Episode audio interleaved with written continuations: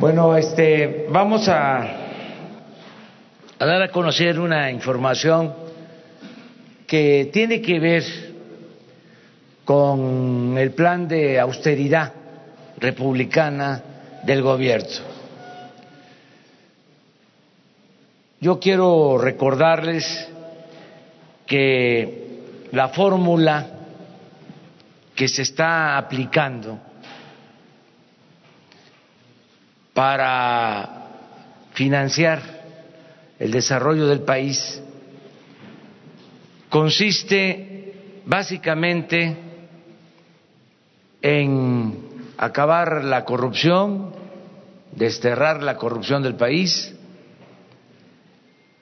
y en aplicar una política de Estado, de austeridad republicana. Esas son las dos principales fuentes de ingresos del gobierno. Lo que vamos a ahorrar en el combate a la corrupción y lo que vamos a ahorrar por terminar con los lujos y el derroche en el gobierno. Esos fondos nos van a permitir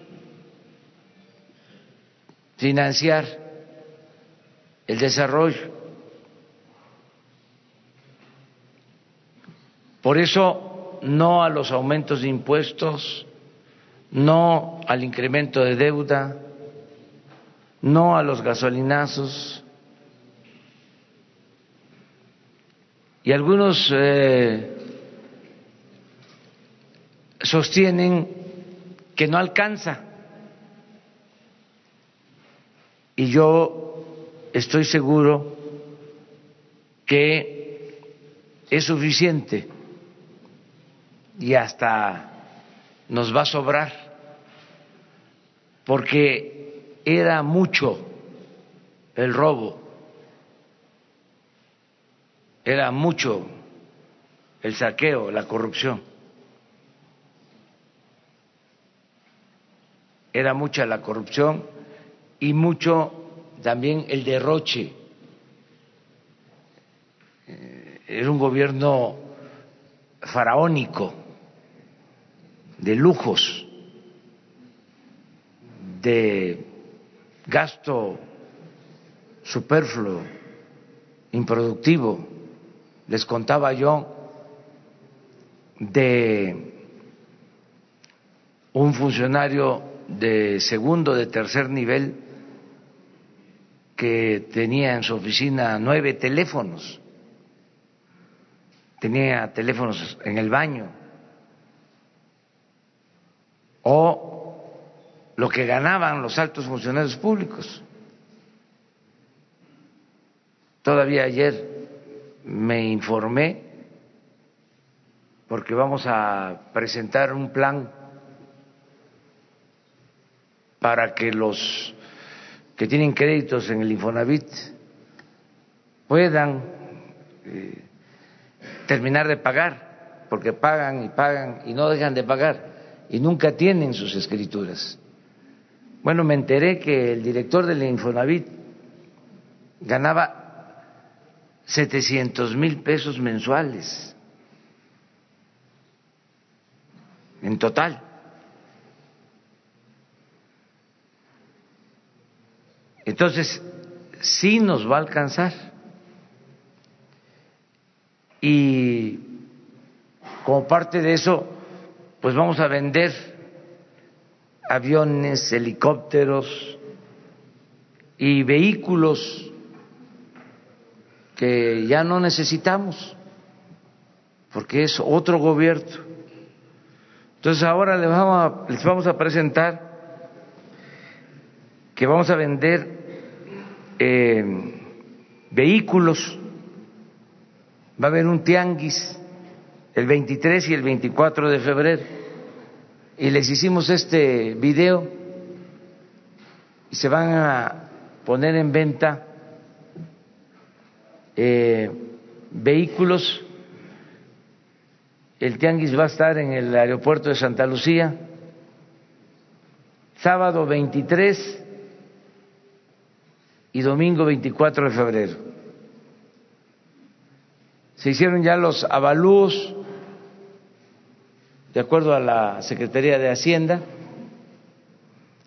y se van a vender estas unidades.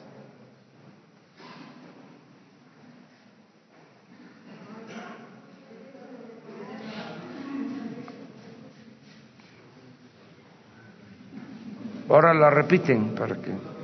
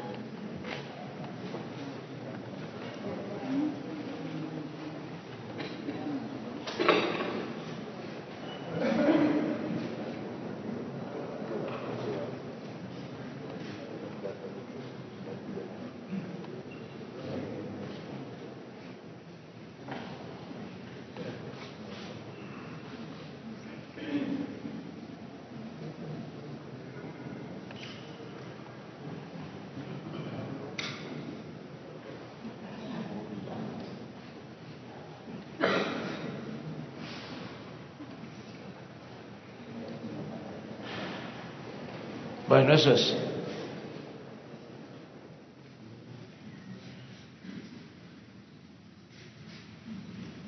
Es el precio de lo que costaron y el avalúo, que es el precio de salida para la subasta.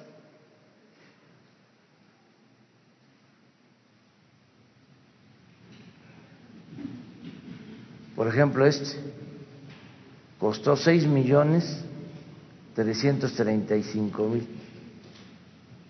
Un Audi blindado. Esta es línea FIFI.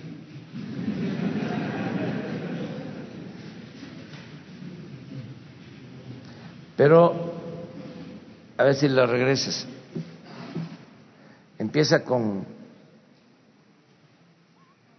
un millón novecientos noventa y uno. Vamos a tener cuidado, vamos a pedirle ahí a la Fiscalía General y a Gobernación que estén pendientes para los que van a comprar, que sea gente pues que se dedique a actividades lícitas.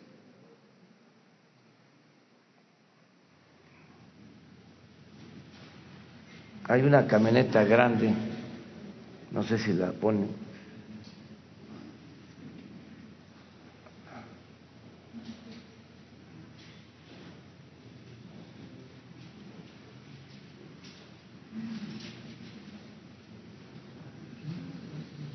Esa, cuatro millones trescientos noventa mil costó. Esta es línea machuchona.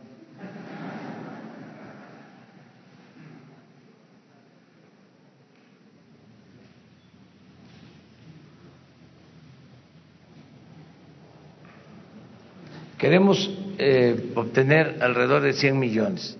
Es para la Guardia Nacional, todo lo que se va a recaudar. Y el día 26 y 27 de abril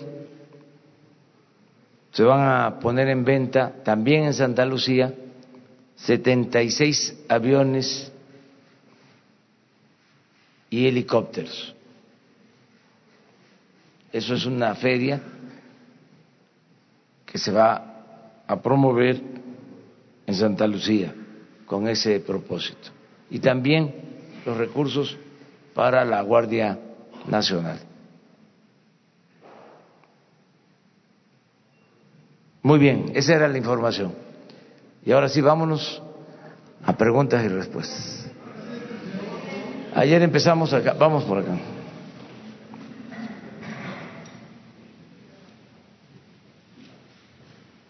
Buenos días, presidente. Daniel Blancas de Crónica. Ahora que habla de austeridad, en los últimos días eh, tuvimos la oportunidad de hacer un recorrido por el centro de monitoreo eh, de las aduanas del país, que es otro tema, ¿no? Seguramente ya le habrán informado eh, pues las condiciones en las que estaba este centro de monitoreo, ¿no? Donde las pantallas estaban dirigidas hacia otro lado menos hacia donde deberían de estar. Pero bueno, además de pedirle una reflexión sobre las corruptelas que hay en aduanas o que se han encontrado en aduanas, eh, quiero situarlo en un punto de, eh, análisis. Eh, sabemos, y usted lo ha dicho, que pues una de las banderas del nuevo gobierno pues es la austeridad, pero ¿cuál es la postura del gobierno en instancias en las que esa autoridad, o perdón, esa austeridad puede provocar que el gobierno no obtenga dinero?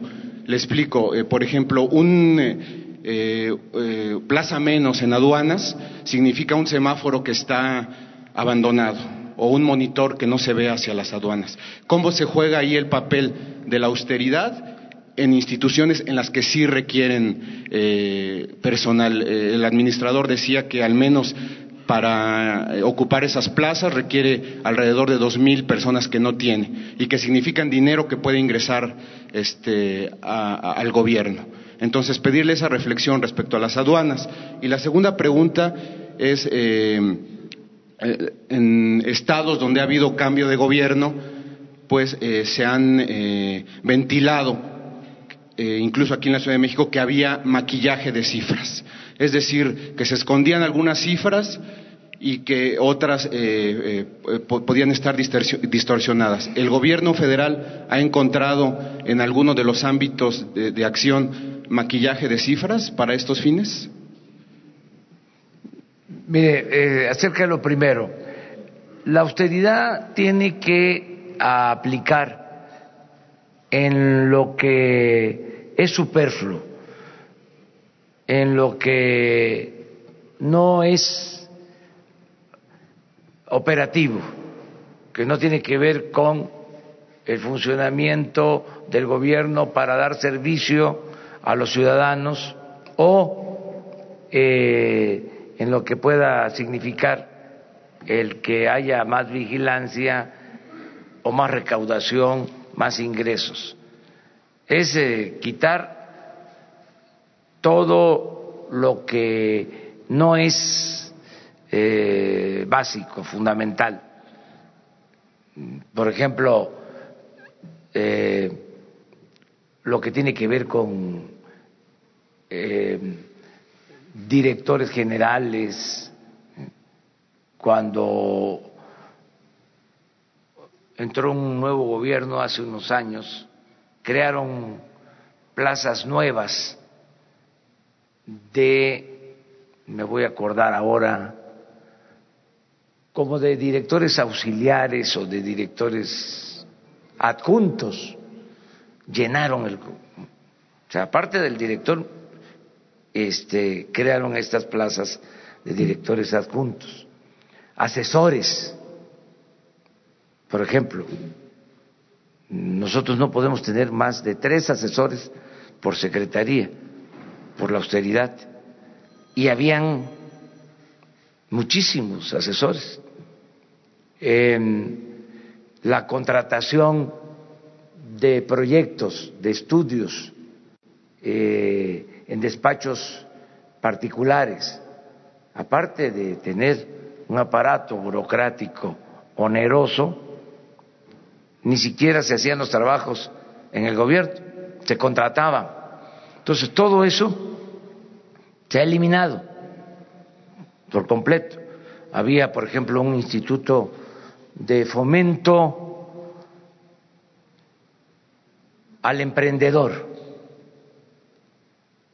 Y uno de sus estudios, creo que cobraron 20, 30 millones de pesos, se lo dieron a una asociación y el estudio eh, versa sobre el estado de ánimo de los mexicanos. 20, 30 millones para ese estudio. Entonces, todo eso es lo que ya se eliminó. Las oficinas del el gobierno en el extranjero, el ProMéxico, no hay en el país pro Francia o pro Alemania o pro Japón. Y nosotros teníamos 60 oficinas en las principales ciudades del mundo con ProMéxico. Ahora todo lo atienden las embajadas, todo eso es ahorro. Pero eh, a lo que tú te refieres, eso es indispensable, eso hay que fortalecerlo. Eh, y por lo general, cuando hacían ajustes, era lo que sacrificaban. Nosotros tenemos que apoyar eso. Y creo que vamos bien porque es eh, notorio, o sea, es de dominio público, que una de las fuentes de corrupción principal en el gobierno eran las aduanas. Sea, y ahí eh, decidimos eh, nombrar a un abogado que estaba propuesto primero para ser fiscal anticorrupción y por eso se le invitó para que eh, se terminara con la corrupción en aduanas. Y tengo un reporte todavía preliminar que eh, hemos recaudado en el tiempo que llevamos más en todo lo que tiene que ver con eh, la venta al exterior.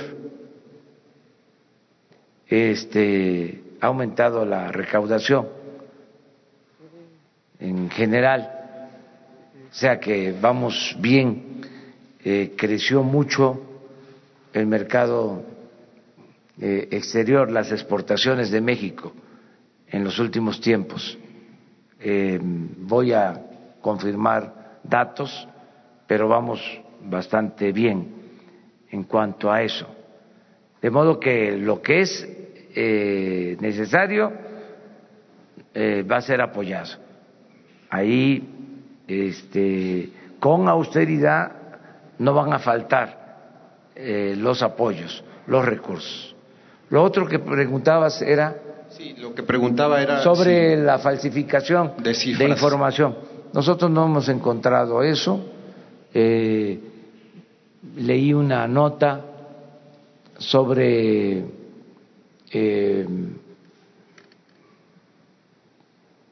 maquillaje en la producción de petróleo crudo, pero no está confirmado.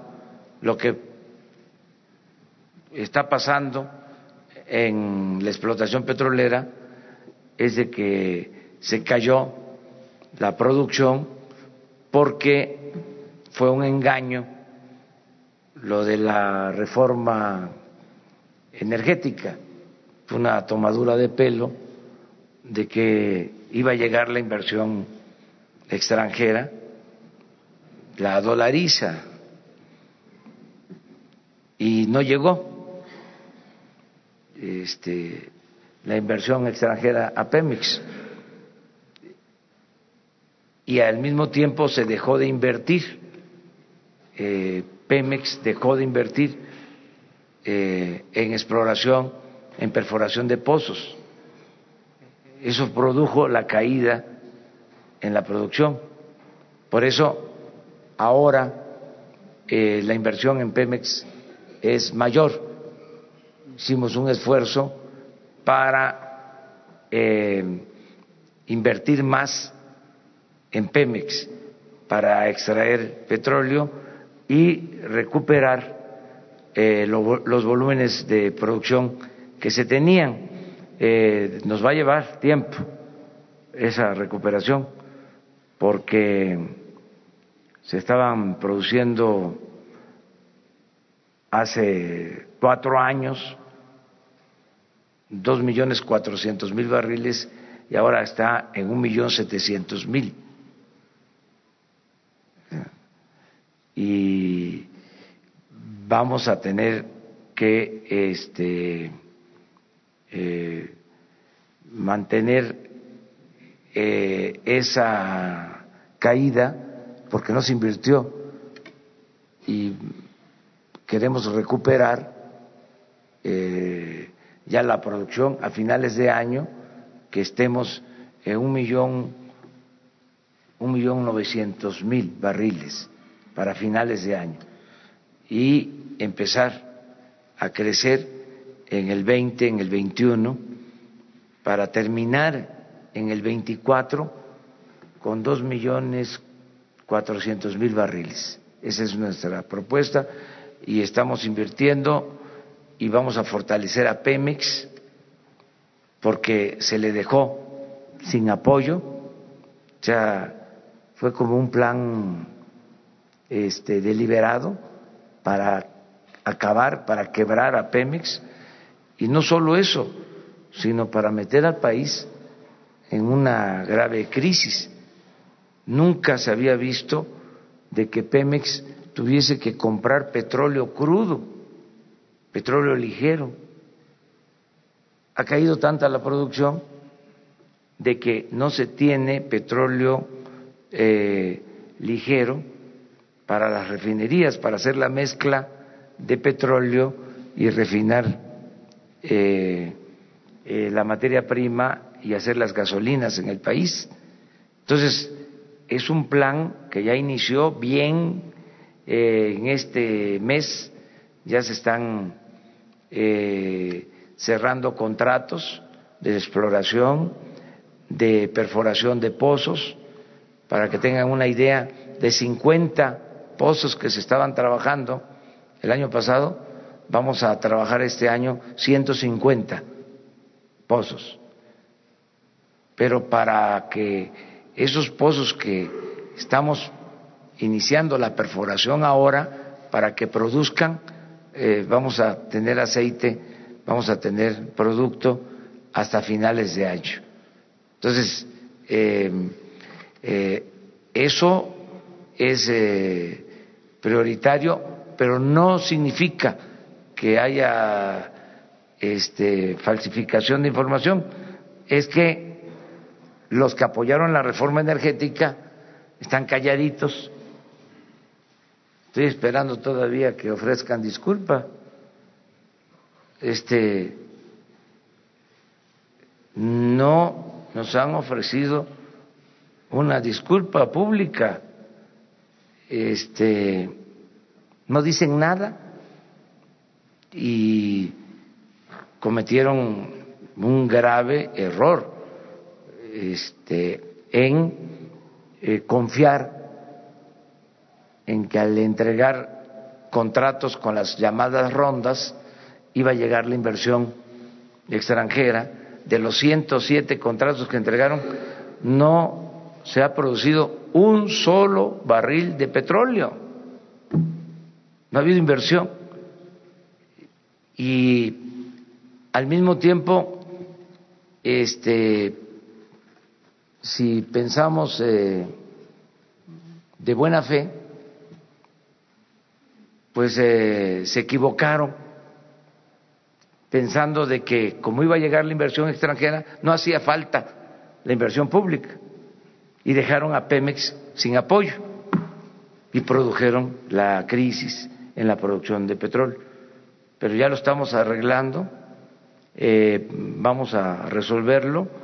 Eh, a finales de este año ya vamos a estar produciendo un millón ochocientos mil barriles, vamos a detener la caída y vamos a empezar la recuperación y esto va a implicar también un plan adicional.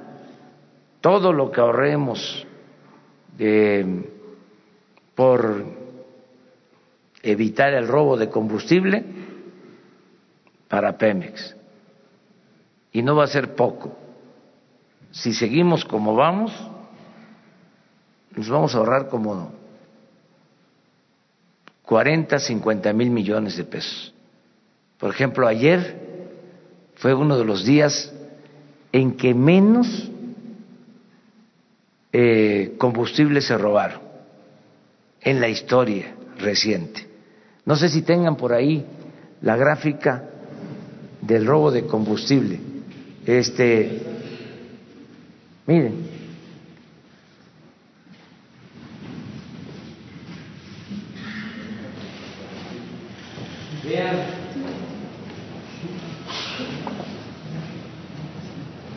Cinco mil barriles para 81 mil barriles promedio que se robaron en noviembre.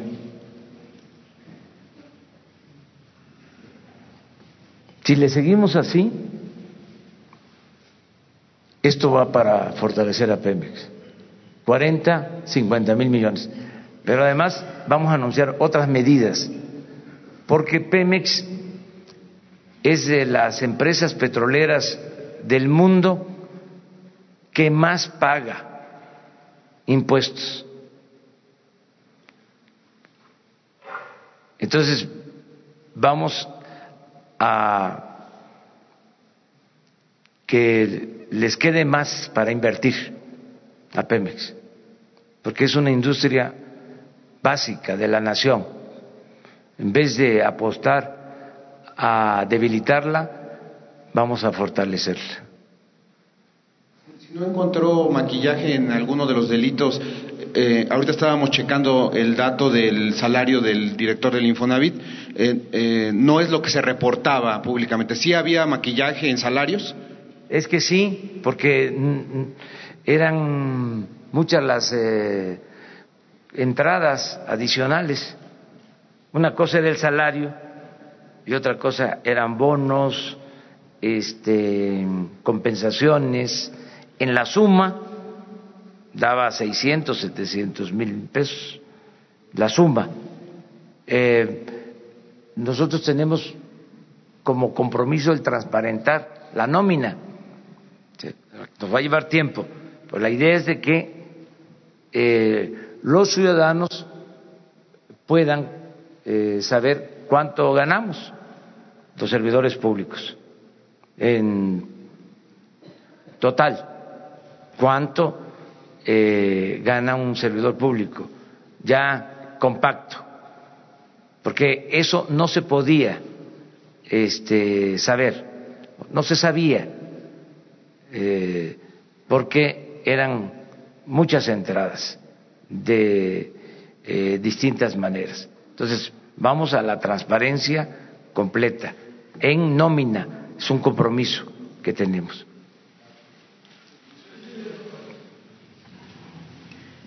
Los dos, después. Buenos días, eh, presidente Alejandro Lelo de la Red Grupo Cantón y Diario Basta. Preguntarle, presidente, ayer se aseguran dos buques en dos bocas, el puerto más importante para el tránsito de hidrocarburos. Traen 880 mil litros de diésel. Usted hace unos días nos comentó que ahí también en el, eh, hay un tráfico de petróleo, hay un huachicol de petróleo. ¿Qué tan grave es este robo de petróleo, diésel y gasolina a través del puerto de Dos Bocas y quizás de los demás puertos en el país. Y la segunda pregunta, presidente, en el caso de las eh, policías estatales, eh, el mando único, hay todavía estados de la República que no terminan de consolidar el mando único y todavía más municipios que tampoco lo, consolidan. ¿Qué les diría, eh, sobre todo en el sentido de la operación de la Guardia Nacional en coordinación con, con estos mandos únicos?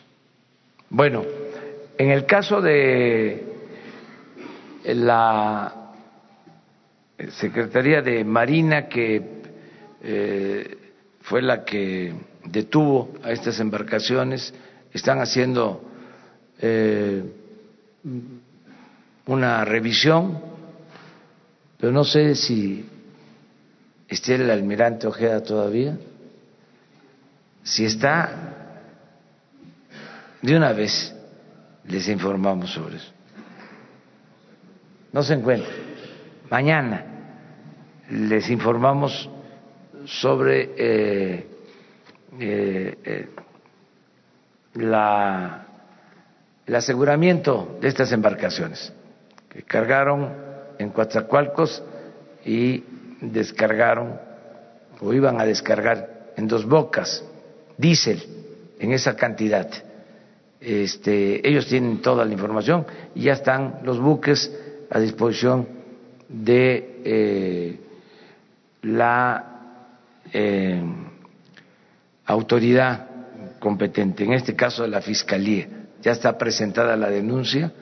Eh, tengo entendido que están detenidos los, los barcos, no sé si haya detenidos este, del personal, diez marinos, sí, eso es lo que se está mencionando. Mañana les informan sobre eso. Sí tenemos problemas también en alta mar, en plataformas, en todo lo que tiene que ver con el control del petróleo crudo que se exporta. Eh, vamos eh, a ir también eh, revisando todo eso y atendiendo todo eso. Sobre el mando único que... Sí, estamos esperando que el Congreso nos ayude.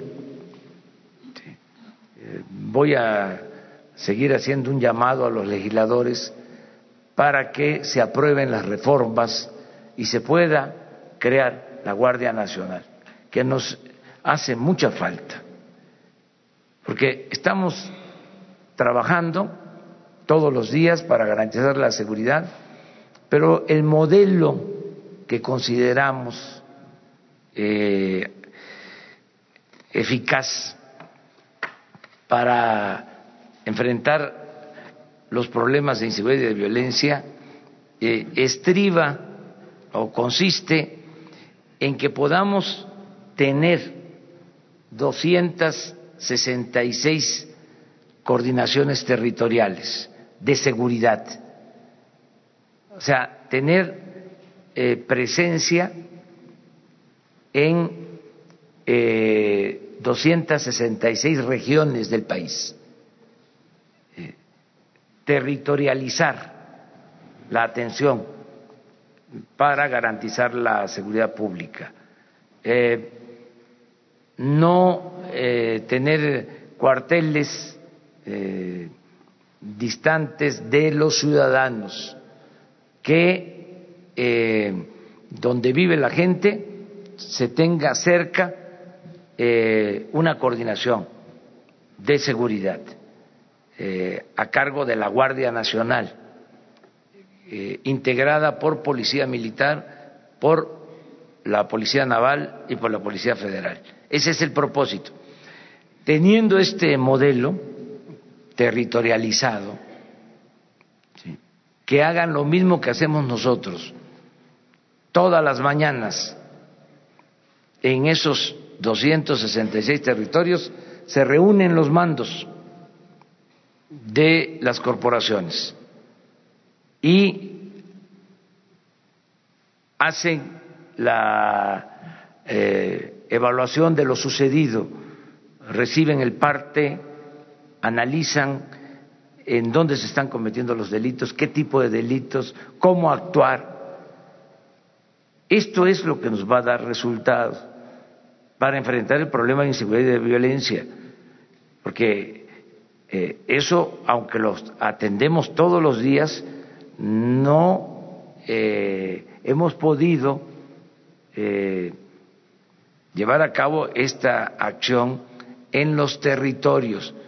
Se están haciendo reuniones estatales en algunas coordinaciones como 100, pero necesitamos 266. Una vez que tengamos este núcleo base en el territorio, ahí eh, podemos actuar de manera conjunta con las policías estatales, con las policías municipales. Ese es el propósito. Eh, había una gran dispersión eh, por mm, falta de coordinación, eh, actuaba por su cuenta el ejército, por su cuenta la Secretaría de Marina, la Policía Federal, las policías estatales, municipales. Entonces, ahora lo que estamos haciendo es trabajar de manera coordinada. Esa es la función de la Secretaría de Seguridad Pública, de eh, coordinar.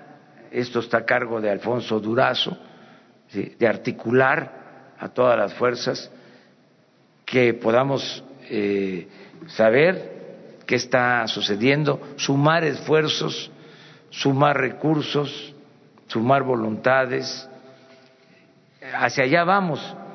Y esto es lo que nos va a permitir mejorar mucho la seguridad pública. Eh, con los gobernadores estamos trabajando en este propósito y yo espero que una vez que se apruebe la reforma para la creación de la Guardia Nacional vamos a avanzar. Bien. Eh, hola, buenos días, señor presidente. Rosa Elena Soto de Acústica Noticias. Preguntarle sobre el tema de los maestros en Michoacán. Ayer el gobernador eh, de Michoacán, Silvano Aureoles Conejo, mencionaba que pedía a los comerciantes que pues eh, denunciara que sus negocios están siendo afectados por este bloqueo de las vías férreas para que se obligara de alguna manera al gobierno federal a usar la fuerza pública. ¿Qué opinión tiene al respecto acerca de eso? Es, ayer nos mencionaba que su gobierno no reprime, eh, pero estas posturas de parte del gobierno que eh, son regresivas de los gobiernos estatales, eh, ¿Qué opinión tiene al respecto? Mire, este, se van a ir eh, aclarando las cosas. De repente se da este bloqueo a las líneas del ferrocarril en momentos en que se nos presentó el problema del desabasto de combustible. Fue así este, muy sorpresivo eh, con esta demanda que no corresponde eh, resolver al gobierno federal. Es un asunto de falta de pago a maestros estatales, es una responsabilidad del gobierno del Estado al mismo tiempo, el gobernador se va a una gira de trabajo a Europa. Este, no se atiende el problema. Nosotros, para evitar afectaciones, daños, decidimos eh, transferir fondos de la federación como anticipos a las participaciones federales para que el, gobierno del Estado contara con suficiencia presupuestal y pagara a los maestros. Ya hicimos eso, ya se transfirieron los fondos. Entonces, eh, que ahora se pide una solución para que esos maestros eh, se federalicen y eso es otra demanda. Eso este, es otro asunto. Es que la federación se haga cargo de pagar algo que no le corresponde porque los maestros fueron contratados por el gobierno del estado de Michoacán. Así como hay maestros federales, hay maestros eh, estatales. Nosotros pagamos a los maestros federales, es nuestra responsabilidad, y no han eh, faltado los pagos a los maestros federales. Entonces, eh, estamos buscando la manera de resolver el asunto. No vamos a reprimir, no somos iguales. Lo que les dije ayer a los maestros, se los repito, y hay que este, ver si es la gente, quiénes son, porque eh, nosotros no somos iguales a las autoridades anteriores o a las autoridades que apoyaron la mal llamada reforma educativa. Nosotros eh, hemos actuado siempre en defensa del magisterio y lo vamos a seguir haciendo. Ya cumplí el compromiso de que se iba a reformar la Constitución o se iba a enviar un proyecto para reformar la Constitución y cancelar la mal llamada reforma educativa. Eh, hemos eh, atendido a los maestros que fueron eh, víctimas de la represión, están saliendo de la cárcel maestros que les fabricaron delitos delitos hasta de lavado de dinero.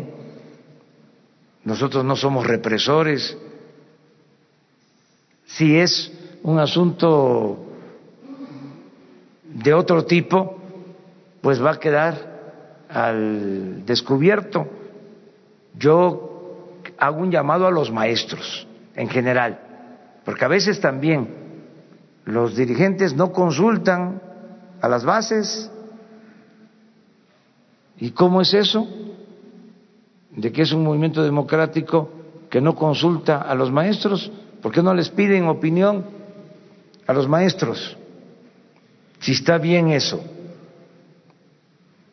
que están haciendo una vez que estamos nosotros resolviendo el problema y ellos eh, mantienen eh, su protesta actuando de manera provocadora. Eso no ayuda a una organización democrática. Es más, eso es eh, un distintivo del conservadurismo. Hacia eso no tiene nada que ver este, con la izquierda. Para ser claros, eh, esa es una actitud conservadora.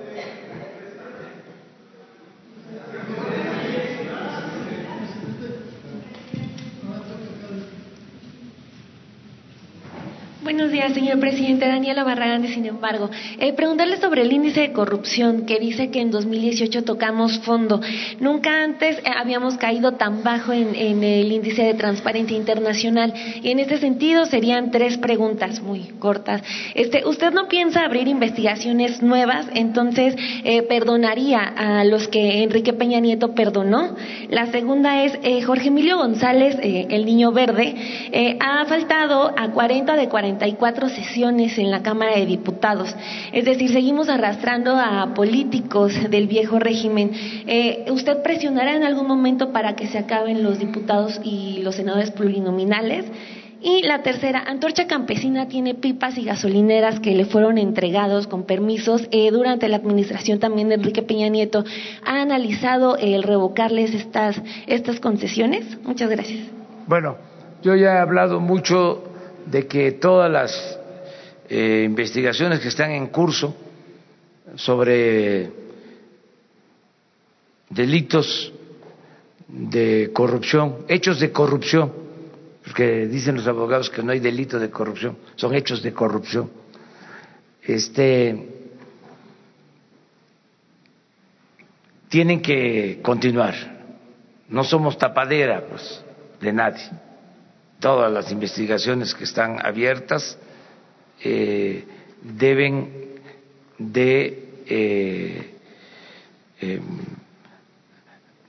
definirse y castigarse a los responsables, que no haya impunidad. Ese es mi planteamiento. Eh, al mismo tiempo, yo no quiero caer en lo espectacular de como lo hacían antes, ¿no? De que va a la cárcel este político y un pez gordo, ahí va, este, pura faramaya, y seguía el régimen de corrupción. son los chivos expiatorios. Entonces, ya, basta con eso. Entonces, yo estoy haciendo una condena política al sistema, al régimen neoliberal, que fue un desastre para México. porque no hubo ni siquiera crecimiento económico, lo que hubo fue crecimiento en la pobreza, sobre todo en la corrupción, esto que acabas de mencionar sobre los índices de corrupción es muy claro. Este, vean eh, lo de transparencia internacional. ¿Cómo estábamos en corrupción cuando empezaron a medir y cómo estamos ahora en el mundo? Es de los países, México, desgraciadamente, con más corrupción. Aclaro, corrupción en el gobierno y en la élite del poder, no en el pueblo. Porque el pueblo de México, y esa es la paradoja, es de los pueblos más honestos del mundo.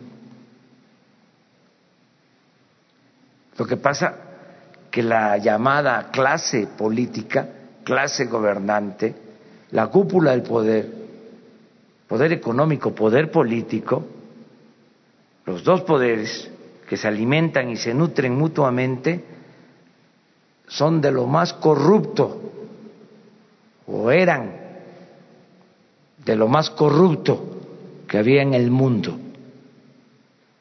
no el pueblo de México. Pero eso es fruto podrido de la política neoliberal, que fue una política de pillaje, de saqueo. Busquen en el diccionario qué es privatizar. Y la definición es convertir lo público en privado. Eso fue lo que hicieron. Para eso estaba el gobierno. Y creció también, como nunca, la violencia. O sea,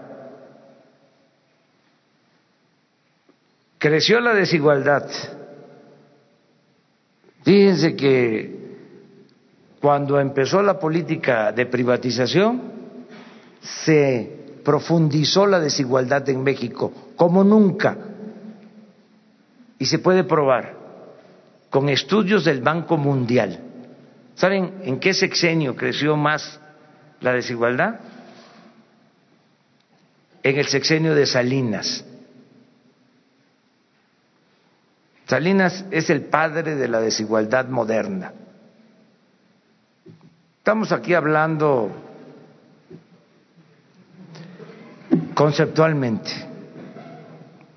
O sea, no es un asunto político, es conceptual, o sea, este, de fondo. Entonces, más pobreza, más corrupción, más violencia. Mi condena es al régimen. Ahora, si queremos eh, sancionar enjuiciar a responsables, vamos a los de arriba, a los que impulsaron el modelo, quienes estaban a la cabeza de los gobiernos. ¿Por qué abajo? Y si es abajo, ¿por qué nada más a unos sí y a otros no? Imagínense el daño que causaron quienes solaparon este régimen de corrupción, de injusticias, de privilegios. Esta política antipopular, entreguista, a quienes hasta les pagaban para aplaudir. Todavía hay algunos que siguen defendiendo la política neoliberal. Es increíble, pero también pues somos libres, ¿no? De pensar, pero en el fondo eso es lo que yo eh, sostengo. ¿Qué otras cosas planteabas? Gracias, perdón. Sobre los permisos de antorcha de pipa. Se está investigando eh, lo de el manejo de las estaciones de distribución de combustible, eh, el transporte, todo es una investigación que se está haciendo eh, incluso interviene en esto eh, inteligencia financiera de Hacienda, hay eh, información que se está entregando a la Fiscalía General. Además ahí quiero em, señalar, quiero acotar de que lo de Antorcha Campesina no es del sexenio pasado ya tiene tiempo. O sea, no es que yo esté defendiendo al sexenio pasado, sino que son prácticas, es como lo del robo de combustible, no fue el sexenio pasado, viene de tiempo atrás. ¿sí? según los datos había algunos permisos con Peña, pero este también la otra pregunta era sobre eh, si va a presionar para que se acaben los plurinominales en algún momento. Gracias. Pues eso tiene que ser una reforma que haga el mismo Congreso o proponerlo nosotros, pero yo pienso que esas reformas podrían llevarse a cabo a mitad del sexenio, o sea, no ahora necesitamos terminar con eh, cuestiones que hay pendientes, por ejemplo, eh, quitar el fuero. La Cámara de Diputados, no sé por qué razón, este, no ha aprobado el que se quite el fuero. Yo estoy pidiendo que se reforme el artículo 108 para que el presidente en funciones no tenga fuero y pueda ser juzgado por delitos de corrupción.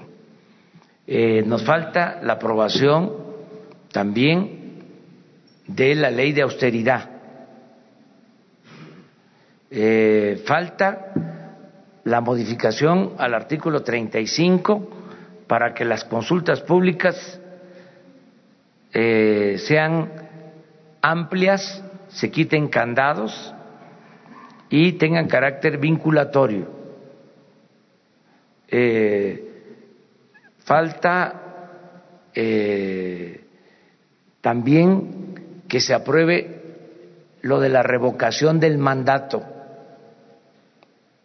Yo hice el compromiso de que a los tres años me voy a someter a la revocación del mandato y el pueblo va a decidir si quiere que yo siga en la presidencia o que renuncie. Y si los legisladores no reforman eh, la Constitución, de todas maneras, de manera independiente, con ciudadanos, se va a llevar a cabo la consulta. O sea, para la revocación del mandato. Pero es todo el marco legal que necesitamos. Eh, y esto también no descarta el que se quiten a los eh, plurinominales. Eh, el poder legislativo eh, ha dado un buen ejemplo en esta legislatura, empezando por la disminución del gasto. Eh, la Cámara de Diputados, la Cámara de Senadores, aparte de que han aprobado leyes eh, importantes, aunque hay otras pendientes, eh, ellos ya ganan menos que lo que ganaban los anteriores diputados, los anteriores senadores, este, dieron un buen ejemplo, una disminución del presupuesto del Congreso del orden del 25%. En ese sentido, este, eh, mostraron sensibilidad. Ahora, eh, hay que hacer todavía otros cambios, pero eso les va a corresponder a ellos. A ver, tú. Señor presidente, dos preguntas. Carlos Lara de El Sol de México. El día de ayer usted mencionaba justamente, presidente, de que había una empresa que pues había eh, metido ante la Suprema Corte un recurso para la devolución del IVA. Esta empresa o estas empresas son Walmart o, eh, o Bimbo. ¿Usted tiene algún dato sobre este asunto? Y digo, es una, es una gran cantidad de dinero en materia de la devolución de impuestos. Otra pregunta, presidente. Eh, las empresas del centro Bajío, que dependen de este cruce de los trenes por Michoacán, pues están ya demandando a través de las cúpulas empresariales que se ponga una solución, porque van a, se puede parar la planta productiva. ¿Qué les dice a los, em, a los empresarios ante esta crisis que ellos ven de que pues no pasan los trenes con las mercancías? Esas dos preguntas, presidente. La, la última te digo que se está hablando con ellos, este informándoles que estamos atendiendo el problema, que yo espero que los maestros que imparten civismo en las escuelas, bueno, ya creo que no hay civismo, ya quitaron hasta la materia, la tenemos que regresar, la materia de civismo a las escuelas y la ética también, que la quitaron en los planes de estudio. Un grave error. Pero bueno, yo espero que los maestros eh, atiendan nuestro llamado eh, y se resuelva pronto este asunto. Les voy a dar un dato y ya ustedes consigan los demás. Si va a ser una devolución de miles de millones de pesos a la empresa Corona, a la cervecería Corona, en la Suprema Corte de Justicia, de devolución de IVA. Y la Suprema Corte eh, resolvió improcedente la solicitud de la empresa. Si se hubiese aprobado eso, hubiésemos tenido que devolver. Esa es la cantidad que les dejo de tarea que investiguen. Estamos hablando de miles de millones de pesos.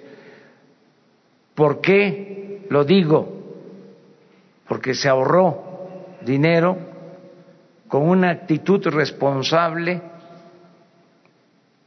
de la Suprema Corte, del Poder Judicial. No todos los ministros votaron eh, a favor, pero los que votaron en contra, pues tienen derecho a hacerlo, porque es un criterio y son libres y cada quien actúa de acuerdo a la interpretación que le da a las leyes. Pero sí fue una decisión cuando me informaron del SAT de esa noticia. Hay en el SAT una dirección de grandes contribuyentes. Cuando se me informó, me puse muy contento, porque imagínense lo que iba a significar de desembolso en el presupuesto. Pero ya lo demás este, les corresponde a ustedes. Ya se informan, si se informan bien, ya vengan aquí, ya nos dicen cómo estuvo.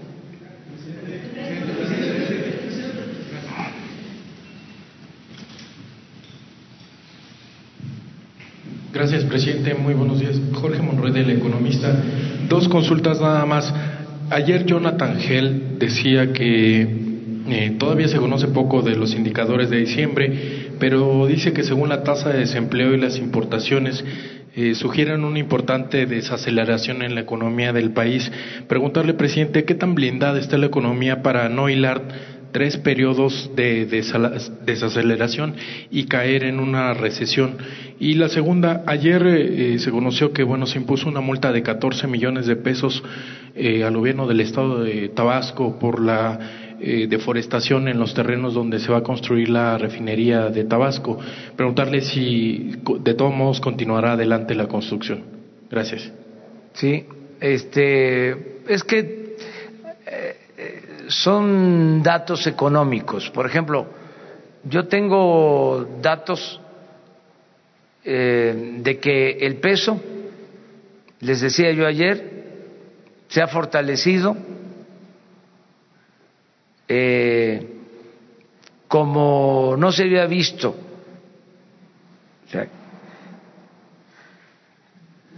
en 20 años. Me refiero a que no eh, se había mantenido eh, una apreciación del peso en ocho semanas, o sea, como se ha logrado en los últimos tiempos, en 20 años. Esa es una información buena. Otra información buena es que crecieron las exportaciones. O sea, que hay superávit comercial en el inicio del gobierno.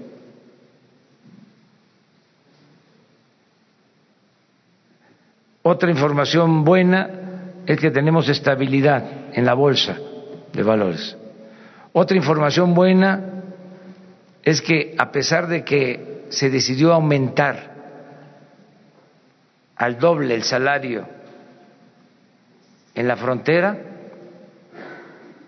bajó la inflación en diciembre en la frontera de las informaciones, por ejemplo, que este, habría que revisar.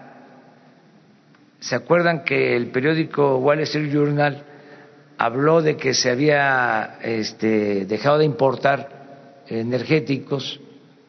Dijimos que no era cierto y se puede probar que no es cierto. Sin embargo, eh, lo retoma ayer el financiero con la misma información. Sería cosa de aclararlo. Nosotros tenemos información, estamos comprando, desgraciadamente, más gasolinas. O sea, estamos importando más pero este el Wall Street Journal dice lo contrario. Entonces es cosa de dar a conocer nuestros datos mañana o pasado, porque ya lo vi repetido también en otra agencia internacional de finanzas asociada con el financiero, el periódico de México. No sé cómo se llama la agencia internacional, también seria, Bloomberg. Entonces, es Wall Street Journal y Bloomberg este, que sostienen que eh, bajamos las importaciones de este, em, de hidrocarburos, de gasolinas. Entonces hay que verlo. Nosotros tenemos otros datos. Pero se puede aclarar. Sobre la refinería, presidente, sí. Sí, se va a construir la refinería este, en Dos Bocas. Hay que ver por qué fue la multa este, y responder a eso. Eh, se está avanzando para que pronto podamos licitar. Necesitamos tener esa refinería en tres años. Ya tenemos los recursos para este año. Se apartaron 50 mil millones de pesos y no queremos detenernos porque nos hace falta eh, esa refinería. Nosotros tenemos como propósito dejar de comprar la gasolina en el extranjero, procesar toda nuestra materia prima. Para eso, lo primero que tenemos que hacer es recuperar la producción petrolera, porque si no tenemos petróleo crudo, no vamos a poder tener las gasolinas. Pero ya empezamos con el plan de recuperación de la producción petrolera para tener materia prima y poder eh, hacer la las gasolinas en México. ¿Tú? ¿Sí? buenos días, señor presidente. Eh, Israel Maceo de Nación 321. Ayer publicamos en nuestro medio un trabajo especial sobre declaraciones patrimoniales y salariales del gabinete del gobierno federal. Eh, a este ejercicio le llamamos el AMLO Challenge porque usted el 4 de, enero publicó su patrimonio, dio a conocer todo. Incluso aquí mismo en la conferencia presentó su cheque. Eh, pero vemos que varios de los funcionarios no han presentado su información completa. Eh, entonces quisiera preguntarle si usted va a platicar o va a presionar a sus secretarios de Estado a que presenten y transparenten toda esta información y qué fecha límite les va a dar y en caso de que no lo hagan, qué consecuencias puede tener. Muchas ya gracias, está, presidente. Este, hablado, eh, hay una fecha límite 30 de enero. El que no presente su declaración de bienes no puede trabajar en el gobierno. Sobre todo el tema de que sean públicos estos sí, patrimonios. Porque además no solo presentarla formalmente, sino hacerlo público. El que no lo haga público no puede trabajar en el gobierno. Pues tienen hasta el día 30 y sobre todo, y un comentario sobre transparencia internacional, una recomendación que hicieron en la presentación es eh, sobre el Sistema Nacional Anticorrupción. ¿Qué, ¿Qué opinión le merece? Pues que este, en el sistema eh, anticorrupción eh, vamos a cuidar primero nosotros con la Secretaría de la Función Pública y además es un asunto de principios para nosotros, el no permitir la corrupción. Y esta eh, Fiscalía Anticorrupción va a tener eh, autonomía, depende de la Fiscalía General, para que no haya eh, tolerancia y no haya impunidad. Crearon eso este, el Consejo de anticorrupción, la Fiscalía Anticorrupción, eh, pensando de que eh, iba a ser como otros organismos que han creado para la simulación, pero eso ya se terminó. Ahora la Fiscalía Anticorrupción va a tener eh, autonomía y va a actuar con libertad y se va a castigar a corruptos. Va en serio. Ya se tiene ese instrumento, se va a utilizar. Eh, lo mismo la Fiscalía Electoral. El que compre votos, el que entregue despensas, frijol con gorgojo, para obtener votos, el que utilice presupuesto para favorecer a partidos, para favorecer a candidatos, se va a ir a la cárcel, porque se están haciendo reformas para considerar el fraude electoral como delito grave, la corrupción delito grave, el robo de combustible delito grave, la falsificación de facturas para evasión fiscal delito grave. Entonces, si es un cambio a fondo, terminamos con, contigo. Buenos días, señor presidente. Ricardo García, de Revolución 3.0. Eh, dos temas.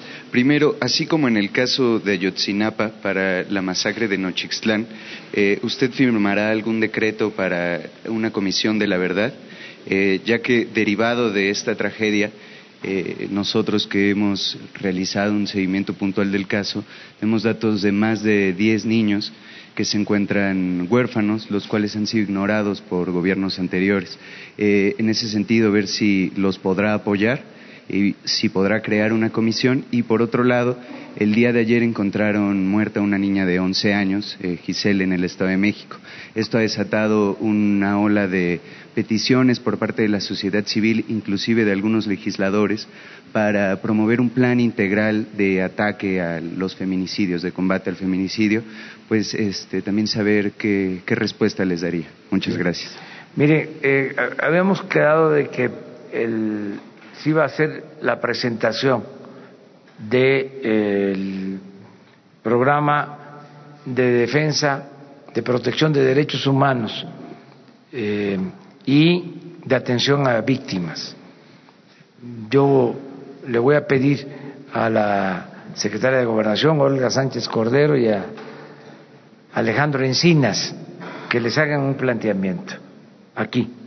¿Tiene pensado firmar algún tipo de decreto para una comisión de la Si hace falta, lo hago, como lo hice en el caso de Ayotzinapa. Y ya en este caso hay avances.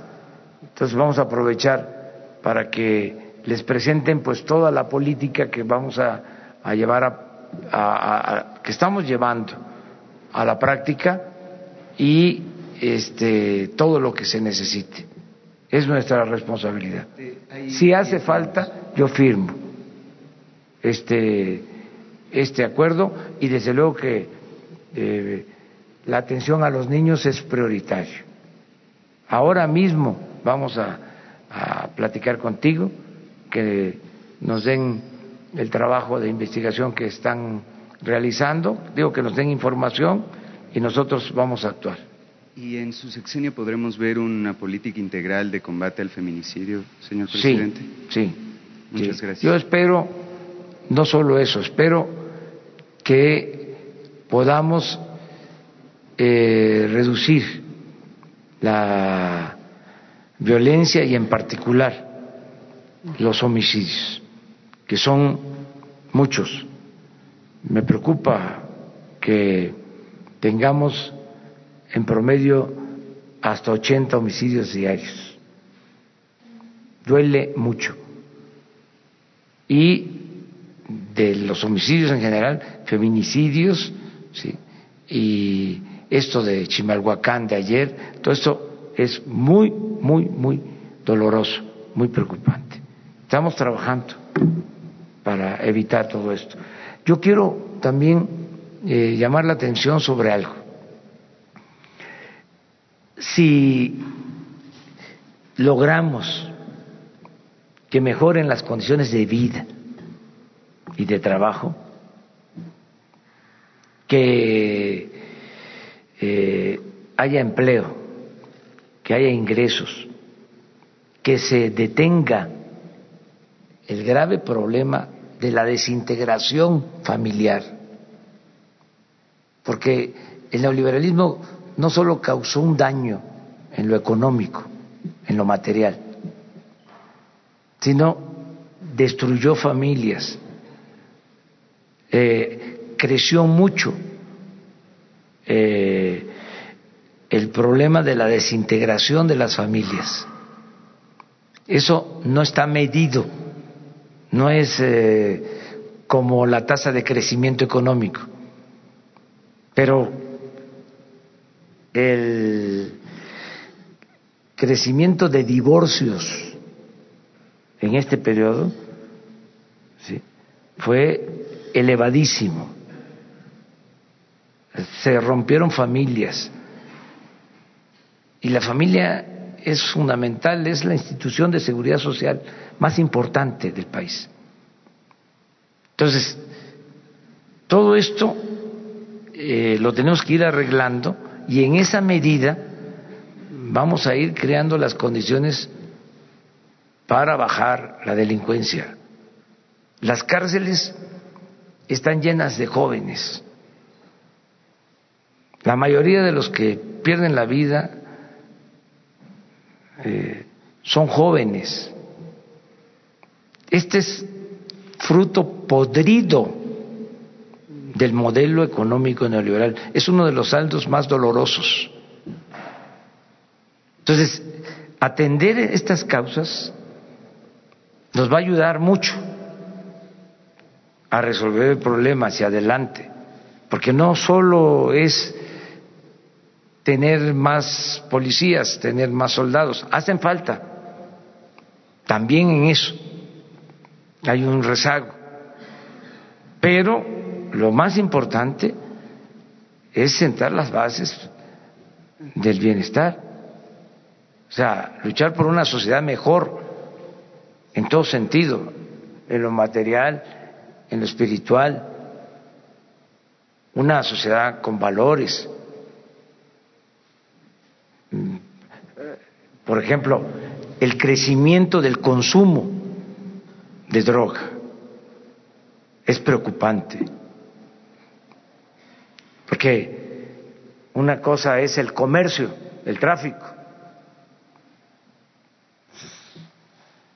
y otra cosa es lo que ha crecido el consumo. En una sociedad que no tenía esos hábitos, porque por los valores que habían en las familias, que se mantienen todavía, pero que habían más en las familias, que se alteraron en este periodo neoliberal, eh, por la desintegración de las familias, creció el consumo de droga. Entonces, tenemos que eh, enfrentar eso. De ahí la importancia que tiene el trabajo con los jóvenes, desde la familia, pero también con los jóvenes, eh, buscando que haya tutela que haya tutores, que si no está el padre,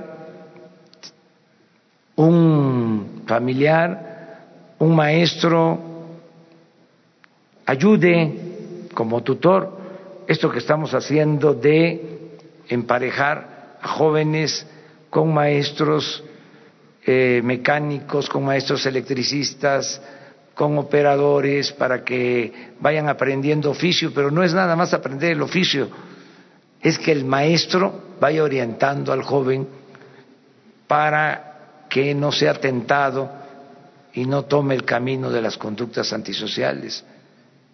Es una reflexión. O sea, tenemos que atender las causas.